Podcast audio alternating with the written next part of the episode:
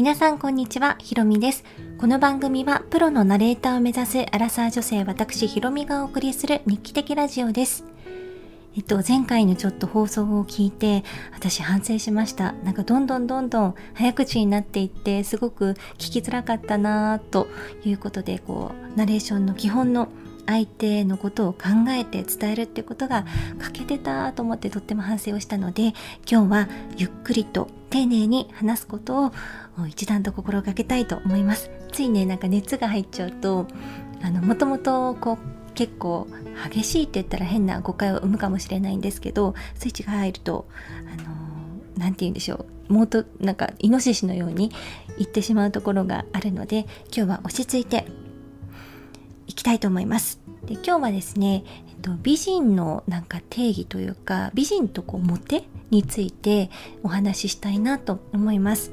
これはなんかたまに定期的に考えることなんですけどか美人とモテるって違うと思うんですよね美人な人が必ずしもある程度はモテると思うんですけどあのすごくモテてる人がめちゃくちゃ美人かって言ったらそうじゃないケースも多々あるわけで美人の条件とモテる条件って違うんだろうなと思うんですよ。で皆さんは美人のこう定義っていうんですか？どんなことだと思いますか？私があなるほど確かになと思ったのがあの武田久美子さんというあの方。もしかしたらご存知でない方もいらっしゃるかもしれないんですけれども何て言うんでしょう。あのー、まあ昔と言ったら失礼なんですがすごくあのお綺麗な方で芸能人でお綺麗な方でですねあの、まあ、グラグラビアアイドルとか女優さんとしてご活躍をされた方。で今はアメリカに住まれているんですけれどもあ歌も歌ってらっしゃったんですね。私も世代ではないんですがなんか美人の代名詞としてよくメディアに出ていらっしゃったのはあの存じ上げていました。で武田久美子さんのブログ私好きでなんかアメリカの食べ物とか情報も教えてくれるので結構面白いんですよ。で見てて楽しくてよく見るんですけどその中でですね書かれていたのがあの美人の定義ということであの著書を出された時のその本文から書いたのが載ってあったんですね。それによると肌が綺麗歯が綺麗そしてマナーがいいそれだけあれば女は完璧私はそういう人を美人と呼ぶんです。私の美人の定義はとてもシンプル。肌が綺麗、歯が綺麗、そしてマナーがいい。この3つができていなければ、たとえどんなに綺麗な顔をしていても、その人を美人とは呼ばないでしょうね。と書かれていて、確かになぁと思ったんですよ顔立ちが綺麗とかそういうこともあると思うんですけど笑った時になんか口元があまりこう清潔感がなかったりあのお肌がちょっと元気なかったりとかあとは、まあ、つや、つややかじゃなかったりとか、あとはマナーが悪かったりってなると、幻滅をしちゃうケースもあると思うので、あこの絵は分かりやすい美人の定義だなと思いました。で美人の定義ってググると結構いろいろ出てきてなんかスタイルがいいとかまで入ってくるともうもう完璧じゃんみたいな風に思っちゃうんですけど確かに美人はそうだなと思うんですよね。でも私がなんかパッとイメージして出てきた美人さんがですねあの違う方でこれは去年に、えーと、千葉の九十九里浜にドライブ行った時に出会った70代ぐらいの方ですかね。なんか古民家を改装したカフェを営んでらっしゃる女性と出会ったんですね。でその方はとってもなんか肺から身につけているこうイヤリングとか洋服とかあとその古民家のなんか机とか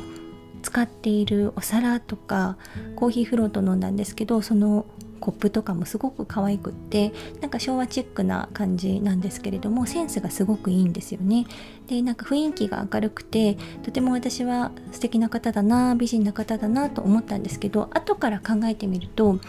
あの失恋なんですけどとってもこう顔立ちがめちゃくちゃあの外国人みたいにこう鼻が高くてとかいわゆるザ美人っていう顔立ちはされていなかったんですね。でもすっごく私は惹かれるあの人だなと思ったんですよ。で後から考えたらこれはあのモテる方なんだなって思ったんですね。モテる条件をあの兼ね備えた人なんじゃないかと思いました。でその方をどういうところがあの具体的にモテるところだと思ったのかというとえっとですねとてもこう情熱があってそれに伴ったあの行動をされているんですよね。そしてあの大変なことがあっても前向きに考えられていてでハイカラだなと最初思ったんですけどそれも自分にこうスタイルに合った体つきに合った顔立ちに合ったお化粧とか身なりをしていらっしゃる。っていう点があの挙げられるかなと後からなんかいろいろ考えてちょっとね、本人としては思ってもないことを考えられて嫌だなと思われたかもしれないんですけど私はすごく素敵だなと思ったので振り返ったらこういう点が上がったんですよね。でどういう方々かっていうとてっきりその古民家はその方のその女性のあの持ち家なのかと思ったら話を伺ったらそうではなくてとても伝統的なお家を引き継ぐ人がいなかったので取り壊されるっていうような話を聞いたと。でそれはもったいないと思って借金までして私買ったんですとおっしゃってたんですよ。でその時ももう60代ぐらいだったのでなんと思い切ったことをされたんだろうと思ってびっくりしたんですよね。でまだ借金が残ってて母みたいな感じで話をされててで夜まで営業するのは厳しいから夜はバーにして他の人に貸してるんですっていうようなビジネスをされている方だったんですよ。すごいなと思って。あのー、やっぱり何でしょう。6070ってなると私だったらもしかしたらねもうちょっとこうゆっくり過ごしたいなとか借金をこれから作るっていう勇気ってなかなか持てないと思うんですけどこんな素敵なものを残さないなんてもったいないだったら私がっていうなんかこうパッショネイトな方だなと思いましたし思うだけじゃなくて思ったことを行動に移すっていうなんか大胆なところも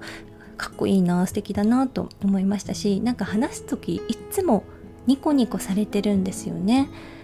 で借金があってって笑いながら言えるってなんかすごいなと思って私だったらなんかこう一緒にいたらこうエネルギーをもらえる方ですしすごくこう惚れちゃうなこの人って思った方でした。でそのいわゆる美人って生まれつきのところが結構多かったりもするし武田さんのその定義によるとなんか肌が綺麗歯が綺麗まあマナーについては身につけることができますけど割と簡単にお金をかけずに。でも肌って肌質もともとあったものも、まあ、アトピーとかそういうものを持ってる方もいらっしゃいますし歯並びもね結構遺伝が関係してくるのでお金をかけないといけないところもあるのが美人の条件だと思うんですけどでもモテの条件は自分のこう考え方次第って結構なるのかなと。あとはそのハイカラだなと思ったところもこの間も知り合いと話をしてたんですけどおしゃれかどうかっていうのはセンスっていう問題よりもどれだけあの研究したか自分で失敗したかそれだけあのトライアンドエラーを繰り返して身につけるものだよねって言ってたんですけどここもあの努力でなんとかなるのかななんていうふうに考えたので何て言うんでしょう。言いたいことはですねその見た目を気にしてもキリがなくてもうそこは生まれ持ったものだけれどもこうモテるということに関しては努力で結構カバーできることが多いんじゃないかなと思うんですよね。やっぱりこうね人からモテた方が嬉しいですし変な意味じゃなくてあとはそのモテるってことはやっぱり周りの人を一人でもこうハッピーな気持ちにさせてるということだと思うんですよだからすごくいいことだなと思いましたでそうやって考えた時に男性のなんか美形と多分美形は同じような定義だと思うんですけど男性のこう持ってる条件って何だろうなと思ってここもちょっとこうだろうなとか思うところがあるのでまたいつかお話ししたいなと思います。あそんなこんなで10分ぐらい経ってしまいましたね。今日もですねあの最後までお聴きくださった皆さんいつも本当にありがとうございます。あの最近私アンカーというサービスを使って録音をしていろんなプラットフォームに配信をしてもらっているんですけどそのアンカーのダッシュボード自分の管理画面みたいなところですねを見たらあの